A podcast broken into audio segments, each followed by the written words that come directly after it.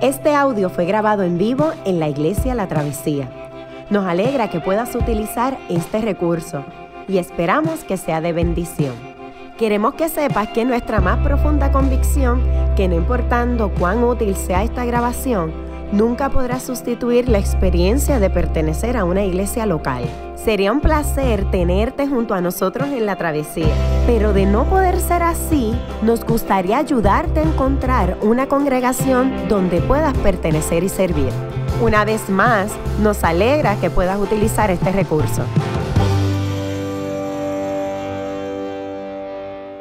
Espero que se encuentren bien. Eh, les voy a confesar algo cuando Ronnie me escribió por, por WhatsApp, porque la comunicación de nosotros es por WhatsApp, eh, me escribió por WhatsApp, te invito para la travesía acá a exponer la palabra.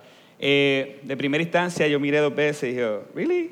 Qué, qué chévere, gloria a Dios. Eh, le hablo a mi esposa y le digo, Ronnie me está diciendo para que enseñe la travesía. Y mi primera impresión, yo quiero que ustedes miren a la pantalla, fue literalmente esa imagen que van a ver ahí a continuación. Yo sé que hay un delay, pero así. ¿Really? voy a predicar la travesía. Ok, no hay problema. Pero para mí fue eh, un gozo y un deleite. Eh, ¿Aquí? Sí, ahora sí. Para mí fue un gozo y un, y un deleite el poder aceptar la invitación en un lugar donde yo considero que fue un momento dado en mi vida un maná, un refrigerio eh, en el 2017 más o menos, en una transición que yo estaba esta fue nuestra casa también. y estuvimos unos meses aquí recibiendo ese, ese maná, ese refrigerio a través de la palabra de aquel tiempo Jules y a través del pastor Ronnie. Así que sin más preámbulos, me permiten orar un momento y vamos a comenzar, ¿está bien? Vamos a orar. Señor, te damos gracias por la oportunidad y el privilegio de poder exponer tu palabra. Nos gozamos en entender eh, que tú, Señor, te places en utilizar a hombres débiles, a hombres pecadores como yo, para exponer tu palabra perfecta, para exponer tu palabra eh, hermosa, para exaltar el glorioso nombre de tu Hijo amado Jesús. Y te pido, Señor, que seas tú utilizándome, que seas tú, Señor, redarguyendo los corazones, inclusive el mío a través de esta exposición.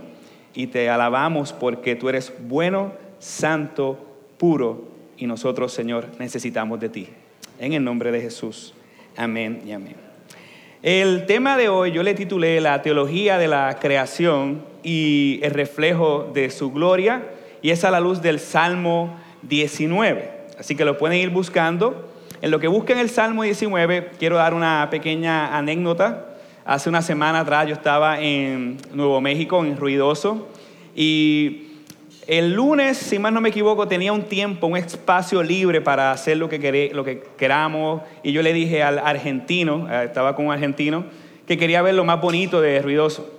El punto es que de camino empezamos a hablar, y yo no sé si usted tiene experiencia con los argentinos, tres cuartas partes del camino te estás riendo con el che y los chistes, y casi siempre son chistes de que el mundo gira en torno a los argentinos.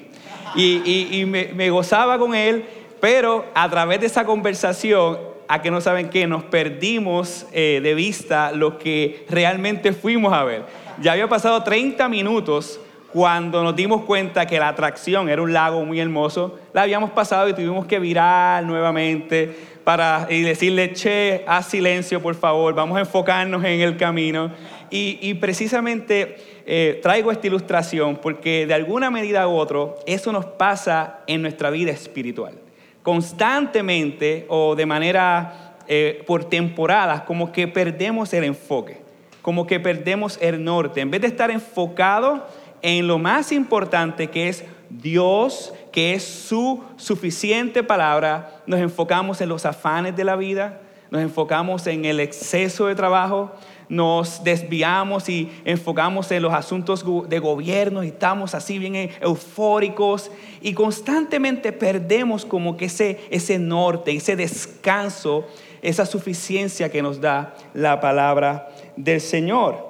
Y cuando llegamos a este punto en nuestra vida, eh, es que es una clara señal de que su palabra no está siendo efectiva, de que hay algo que está obstaculizando ese descanso que nos provee la palabra de Dios. Y precisamente el Salmo 19 creo que nos ayuda a sintonizar un poco en ese sentido.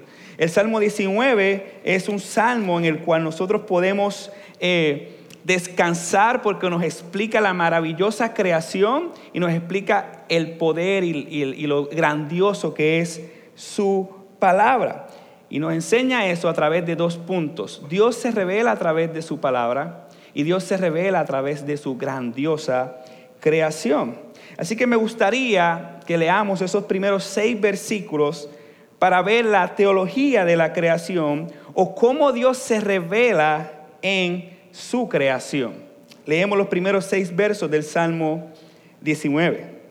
Dice así, la versión que estoy utilizando en la nueva versión internacional.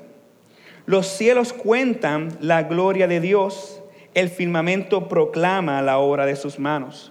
Un día transmite al otro la noticia, una noche a la otra comparte su saber, sin palabras, sin lenguaje, sin una voz perceptible. Por toda la tierra resuena su eco o su voz. Sus palabras llegan hasta los confines del mundo. Dios ha plantado los cielos un pabellón para el sol y este como novio que sale de la cámara nupcial se apresta cual atleta a recorrer el camino. Sale de un extremo de los cielos y en su recorrido llega al otro extremo sin que nada se libre de su calor. En el contexto del Salmo 19, los salmos se pueden dividir en cinco grandes libros y esta sección se encuentra en la primera sección de esos cinco grandes libros que son desde el Salmo 3 al Salmo 41. Y precisamente esta sección del Salmo 19 eh, es el centro de eso, es el centro del Salmo 3 y del Salmo 41, como un gran quiasmo, como un gran clímax, como si Dios quisiera enfatizar este salmo por encima de cualquier otro salmo de esta gran sección. Y sabemos que cuando esto ocurre es que Dios quiere que prestemos oído, que prestemos nuestra vista, que prestemos nuestra atención a la centralidad de este punto. Y no solo la manera en que está escrito el Salmo nos hace entender su eh, relevancia o su importancia en este momento de nuestra vida, sino el momento en que fue escrito. Muchos teólogos piensan que este salmo fue escrito en un momento de aflicción del rey David. Muchos dicen que fue en un momento de persecución donde Saúl estaba persiguiendo a David. Y él expresa esta poesía que refleja la grandeza de Dios. Así que ya sea por medio de la organización del salmo, o ya sea por medio de las circunstancias en las cuales fue escrita el Salmo, toda nuestra atención debe de estar puesto en el mensaje de este Salmo 19. Y dice el versículo 1 que los cielos proclaman o cuentan la gloria de Dios y el firmamento anuncia las obras de sus, de sus manos. En estos primeros seis versos el salmista hace una clara exposición de cómo el universo es una evidencia de la existencia de Dios. Y como toda esta evidencia apunta a entender la suma de sus perfecciones. A eso se refiere cuando dice que los cielos cuentan la gloria de Dios. Cuando el pasaje habla de la gloria de Dios, no solo está hablando de la suma de sus perfecciones reveladas en la naturaleza, sino que está expresando cómo esa naturaleza honra y glorifica a Dios mismo. La majestad de Dios mostrada en medio de la obra creadora. Hace un tiempo atrás estaba con un amigo en la playa, en Piñones, vino de Chicago. Tú sabes que cuando la gente viene a Estados Unidos lo que quiere comer es alcapurria, pionono y pincho. Y dije, pues vamos para la playa. Y él es una persona que yo admiro mucho, que tiene una vida centrada en el Evangelio de una manera espectacular. Y fuimos a Piñones y cuando nos sentamos ahí a la orilla del mar, empezamos a meditar en la grandeza de Dios. Empezamos a ver las olas y empezamos a analizar por qué no llega un poco más para acá y nos consume. Dice, ese es el poder de Dios. Esa es la grandeza de Dios. Es Dios mismo el que sostiene toda su creación. Y deberíamos de constantemente nosotros meditar, hacer un alto en nuestra vida y observar cómo la naturaleza habla del Creador. pero tenemos vidas muy ocupadas. Tenemos vidas muy afanadas. No tenemos tiempo ni para el silencio, como decía el hermano ahorita. Estamos todo el tiempo constante en una carrera, pero Dios no deja de hablar. Dios constantemente transmite, envía un mensaje a través de su creación. Y uno de los mensajes cuando yo me paré frente ahí a ver esa playa es que yo no soy mi autoridad. Mi gobierno no es la máxima autoridad. Mi autoridad es el Creador. Esa es mi máxima autoridad.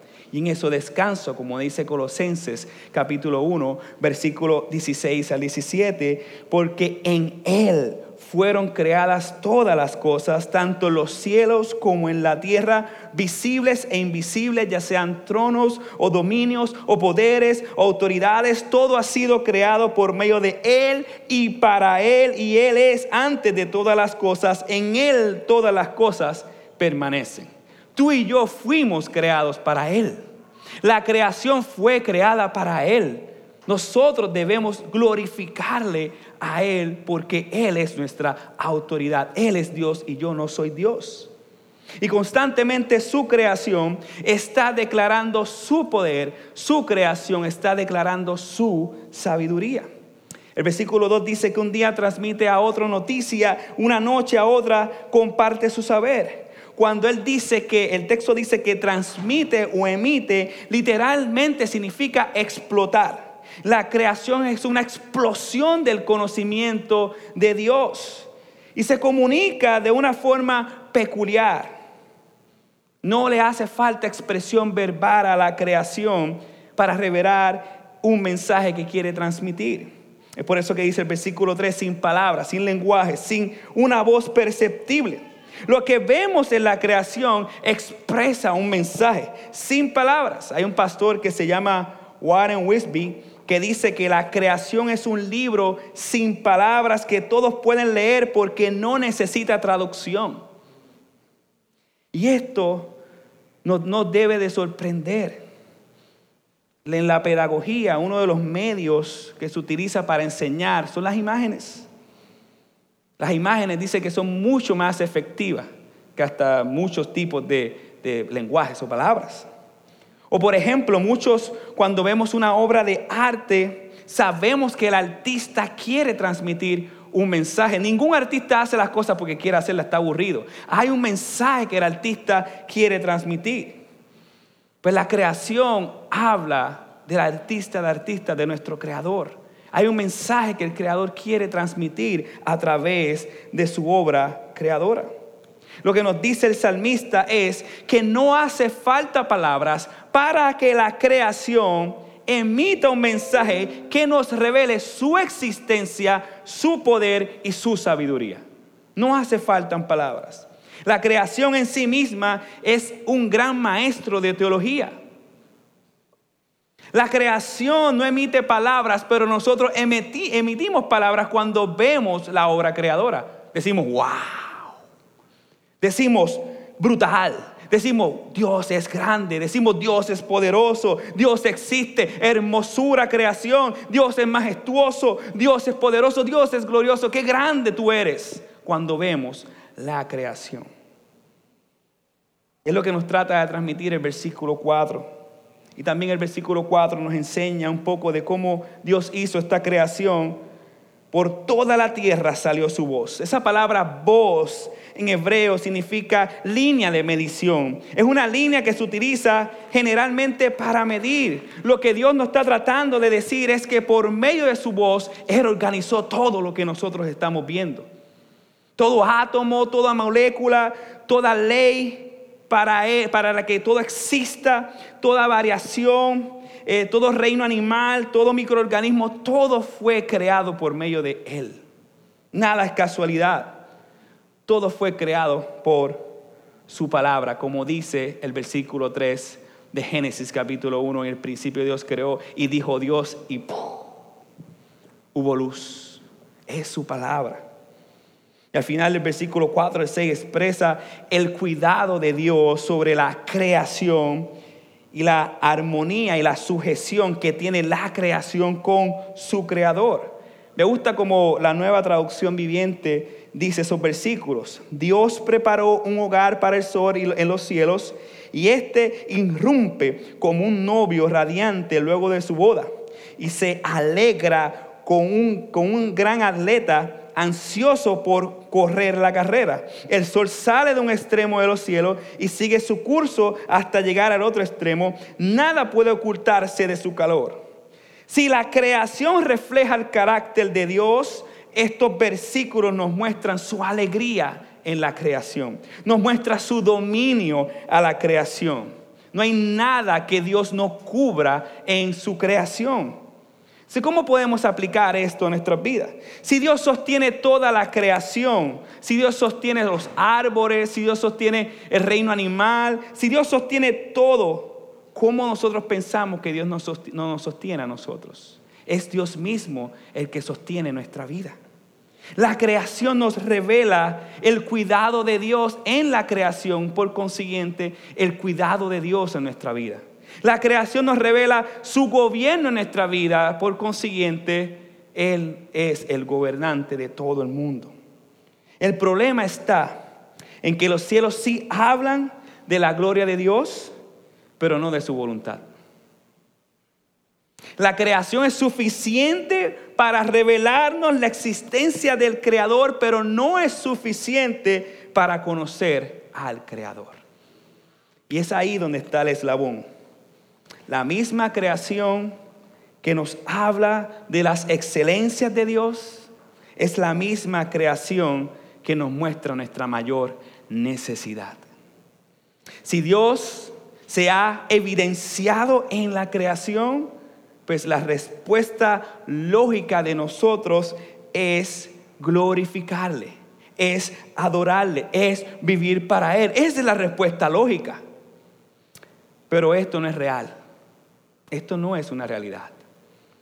Claramente nuestra vida es un testimonio de que Él, de que le hemos dado la espalda a Dios. De que lo creado ha reemplazado al Creador, como dice Romanos capítulo 1, versículo 18 porque la ira de Dios se revela desde el cielo contra toda impiedad e injusticia de los hombres, que con injusticia restringen la verdad, porque lo que se conoció acerca de Dios es evidente dentro de ellos, pues Dios se hizo evidente, porque desde la creación del mundo los atributos invisibles, su eterno poder y divinidad, se han visto con claridad, siendo extendidos por medio de lo creado, de manera que nadie tiene excusa. Así que la creación, de una manera u otra, nos está condenando. Nos está condenando. ¿Qué podemos hacer? El mensaje máximo que nos comunica su creación no es que vayamos un árbol a conocerle o a rendirle homenaje oculto a un árbol. El mensaje máximo que nos comunica su creación es que vayamos con urgencia a su libro. Es que vayamos con urgencia a su palabra.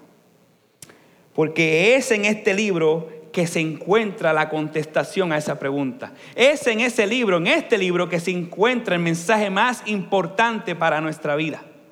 No hay mensaje más importante, no hay anuncio más importante que no esté aquí en su palabra. La Biblia se encuentra se encuentra el reflejo exacto de su gloria, las perfecciones exactas de su grandeza. Esto es lo que expresa David del versículo 7 al 10 al mostrar los atributos de su palabra y el efecto de ella en nosotros. Dios se revela a nosotros por medio de la creación y Dios se revela a nosotros por medio de su palabra. Esos son los medios que Dios ha decidido escoger para revelarse a nosotros. Versículo 10 al 9. La ley del Señor es perfecta, infunde nuevo aliento. El mandamiento del Señor es digno de confianza, da sabiduría al sencillo. Los preceptos del Señor son rectos, traen alegría al corazón. El mandamiento del Señor es claro, da luz a los ojos. El temor del Señor es puro, permanece para siempre. Las sentencias del Señor, son verdaderas todas ellas son justas, son más deseables que el oro, mucho más que el oro refinado, son más dulces que la miel, la miel que destila del panal. El centro del salmo no se encuentra en cómo Dios se revela a su creación por medio de la, a, nosotros por medio de su, de su creación. El centro del salmo está en cómo Dios se revela a nosotros por medio de su palabra. Su palabra es suficiente. Su palabra es suficiente. Imaginemos algo. El rey David está observando el cielo lleno de estrellas, no como aquí que hay contaminación lumínica. Estamos hablando de un momento que no había contaminación lumínica, que se podía ver las galaxias. Imagínese David exaltando al Señor por su grandeza en su creación. Pero ahora él quita la mirada de la creación y pone su mirada en algo más importante, en algo más relevante que la creación misma. Él pone su mirada en la hermosa y preciosa palabra de Dios. Él nos está dando a entender un mensaje. Por encima de la creación misma está la palabra de Dios. Está la palabra de Dios. Lo que David nos está diciendo es que si la creación es hermosa, más hermosa es su palabra. Que si la creación nos habla de Dios, su palabra es el vínculo para conocer a ese Dios y relacionarnos con Él. Que si la creación es deseable, su palabra es más deseable. Él está enseñándonos la supremacía de su palabra. Eso es lo que nos está enseñando David. La pregunta que debemos hacernos es, ¿vemos la palabra de Dios así? Por encima de cualquier circunstancia, por encima de cualquier necesidad, vemos la palabra de Dios como suficiente, como suprema en nuestra vida. No podemos decir que seguimos a Dios, pero ignoramos su palabra. No podemos decir que amamos a Dios y no amamos su palabra. Es incongruente. Mire cómo lo dice 2 de Timoteo capítulo 3 versículo 16 toda escritura es inspirada por Dios. La palabra inspirada es exhalada, sale directamente de la boca, del corazón de Dios. Dios mismo escribió un libro para ti y para mí y es su palabra. Está aquí. Si rechazamos su palabra, rechazamos al Dios que la dijo. Estos versos nos muestran que hay seis títulos para describir la palabra de Dios que hay siete atributos de la palabra y cinco consecuencias al exponernos a la palabra. La palabra se le llama ley, testimonio, mandamientos, precepto, temor, juicio. Y noten que hay siete atributos de la palabra. Dice que es perfecta, que es fiel, que, que es recta, que es pura, que es limpia, son verdad, deseables. Dios coloca al mismo nivel su gloria y su palabra. La Biblia expresa en múltiples ocasiones un texto para describir a Dios y un texto para describir a su palabra que son lo mismo. Por ejemplo, las escrituras dicen que afirma que Dios es trascendente, su palabra es trascendente. Las escrituras afirman que Dios es soberano. La misma escritura en Eclesiastés 8:4 dice que la palabra del rey es soberana. Las escrituras afirman que Dios es justo. La misma escritura afirma que su palabra es justa. Las escrituras afirman que Dios es santo. Las mismas escrituras afirman que su palabra es santa. El Salmo 119, 160 dice que Dios es verdadero y la palabra es verdadera. Las escrituras afirman que Dios es fiel y las mismas escrituras afirman que su palabra es fiel. Y lo mismo, la escritura afirma que Dios es la esperanza, la misma palabra afirma que su palabra es la esperanza.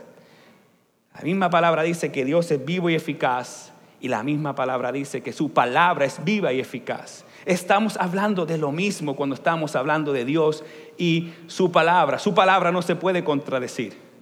Por eso es que David expresa estos atributos que nos muestran que su palabra es suficiente. Si Dios es suficiente, su palabra es suficiente. Las escrituras dicen que son confiables y como consecuencia a que son confiables, nos dice que da sabiduría al sencillo. Es la palabra la que nos da la sabiduría para vivir esta vida tan difícil. La escritura es recta y como consecuencia causa gozo.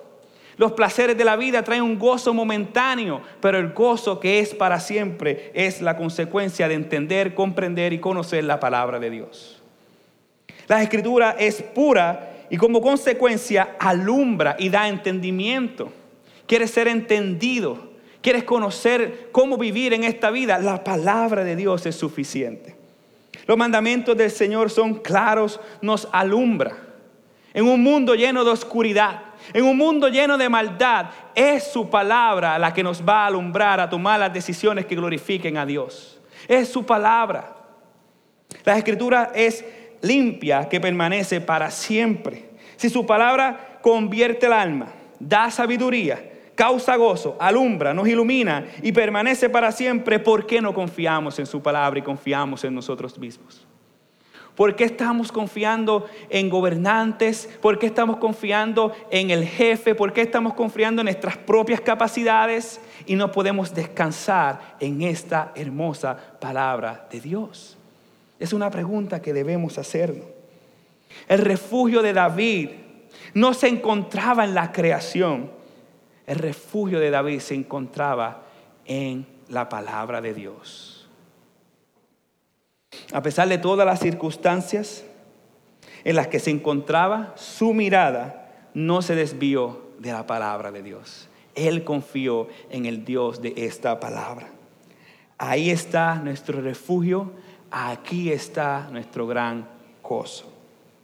Mire cómo expresa David en el versículo 10. Dice que son deseables más que el oro y más que mucho oro afinado y dulce más que la miel y más que la miel del panal. En Puerto Rico no hay minas de oro, pero yo le exhorto a que conozca, busque en Google eh, un minero. ¿Cuál es su expresión cuando por primera vez encuentra la piedra de oro? su regocijo, todo se paraliza, la, la, obra, hay un gozo, su familia, sus compañeros de trabajo. Uh, hay unos que lo quieren matar, ¿verdad? Pero todo el mundo, wow, yeah, qué bueno, encontré oro. Mucho más deseable es encontrarnos con su palabra. Esa debe de ser nuestro anhelo, debe de ser nuestro deseo, hallar el gozo suficiente en la palabra. Si nos somos sinceros, y me incluyo, qué difícil se nos hace deleitarnos en su palabra en un mundo caído. Qué difícil se nos hace deleitarnos en su palabra cuando somos pecadores, cuando constantemente nuestro corazón se inclina a reemplazar la palabra por lo creado. Qué difícil.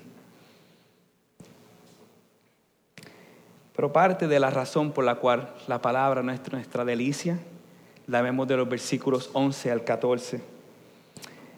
La revelación de Dios por medio de la creación, como la revelación de Dios por medio de su palabra, nos debe de llevar a tener una respuesta adecuada. Y eso es lo que expresa David en los últimos versículos. ¿Cuál es esa respuesta adecuada que nosotros o que Dios espera de nosotros al ver su creación, al ver su palabra? Dice el versículo 11, por ellas queda advertido tu siervo.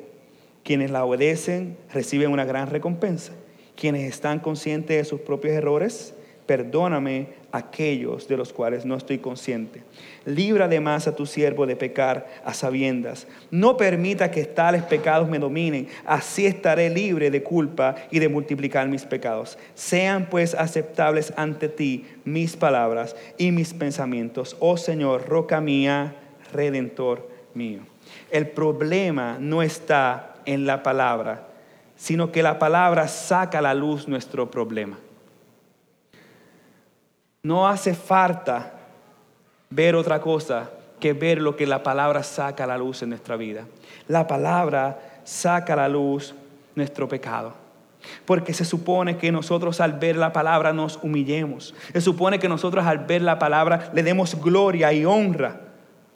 Pero no es así. No es así. Por otro lado, la palabra también tiene la habilidad de ponernos un peso para buscarlo a Él de ponernos un peso para depender de Él. El versículo 12, David se humilla ante la grandeza de su palabra y suplica en el versículo 13 por sus pecados. Y este es el efecto que crea en nosotros el exponernos sinceramente a la palabra de Dios. Nos humilla y nos hace depender y mirar solamente a Dios. Pero el fin de la palabra no es solamente que nos humillemos, no es solamente que podamos reconocer nuestro pecado. El propósito principal de la gloria de Dios lo vemos en el versículo 14 al final. Sean pues aceptadas ante ti mis palabras y mis pensamientos, oh Señor, roca mía, redentor mío.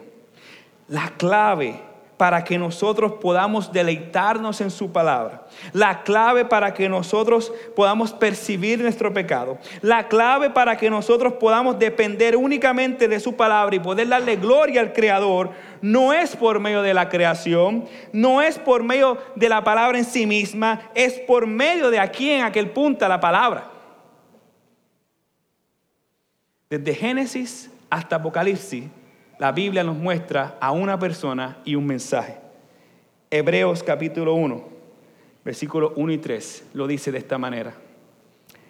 Dios, habiendo hablado hace mucho tiempo y en muchas ocasiones y de muchas maneras a los padres por los profetas, en estos últimos días nos ha hablado por su Hijo a quien constituyó heredero de todas las cosas, por medio de quien hizo también el universo. Él es el resplandor de su gloria y la expresión exacta de su naturaleza y sostiene todas las cosas por el poder, por la palabra de su poder. El resplandor máximo de su gloria es Jesús. Jesús es el mensaje que quiere transmitir la belleza de la creación. Jesús es el mensaje que quiere transmitir su grandiosa palabra. Y David ya estaba viendo a ese Dios creador trascendente como un Dios personal, como su creador, como su roca, como su redentor, como su Señor. Solo si ese Dios glorioso se revela a la creación, si ese Dios glorioso se revela su palabra, es amén. Pero si no se revela nuestro corazón, si no nos humillamos delante de Él y no conocemos a ese Dios glorioso, ese Dios trascendente, no se hace un Dios personal en nuestra vida, jamás vamos a poder deleitarnos en Él, sino que vamos a reemplazarlo con lo creado. David está diciendo que la manera de poder ver la grandeza de Dios en la creación, la manera de poder ver la grandeza de Dios en su palabra, la manera de poder deleitarse en esta palabra es haciendo ese Dios trascendente un Dios personal. Es reconociendo, oh Señor, te necesito. Es reconociendo que no hay otra roca que Jesús. Es reconociendo que no soy mi redentor, sino que Jesús, Dios mismo, es mi redentor. Él, a través de eso, que nosotros podemos deleitarnos. Jesús es más glorioso que todo, porque Jesús fue el único que vivió la vida perfecta. Jesús fue el único que murió la muerte que yo merecía, recibiendo la ira de Dios en nuestro lugar. Jesús es el único grandioso que nos perdona para siempre. Jesús es nuestro redentor. Qué hermoso es poder nosotros hoy en día ver la hermosura de su palabra, porque estamos viendo la hermosura de Jesús. Es Jesús nuestra esperanza. Es Jesús y únicamente Jesús nuestro Salvador. Es el Evangelio lo que hace ver gozosos a Jesús, gozosos los unos al otro. Si nosotros no descansamos en el Evangelio, vamos a buscar otras cosas para poder descansar. Este mundo nos ofrece migajas, pero Dios nos ha ofrecido a Jesús como nuestro único redentor, Salvador, que perdona nuestros pecados. Mi anhelo en esta mañana es que nosotros podamos descansar, no en las circunstancias de la vida, que nosotros podamos descansar en su suficiente palabra, y en el Hijo de Dios, Jesús. Vamos a orar. Padre, hoy venimos delante de tu presencia, agradecido de tu bondad, agradecido de nosotros poder ver tu grandeza a través de tu creación, pero más agradecido de nosotros poder ver tu grandeza a través de tu palabra. Yo te ruego, Señor, que esta palabra sea viva y eficaz en nuestra vida, que podamos abrazar tu palabra y deleitarnos en ella, porque hemos abrazado a Jesús. Eres tú, Señor, nuestra esperanza. Eres tú el que viviste la vida perfecta y eres tú el quien podemos tener descanso. La gloria máxima no soy yo, la gloria máxima eres tú, Señor.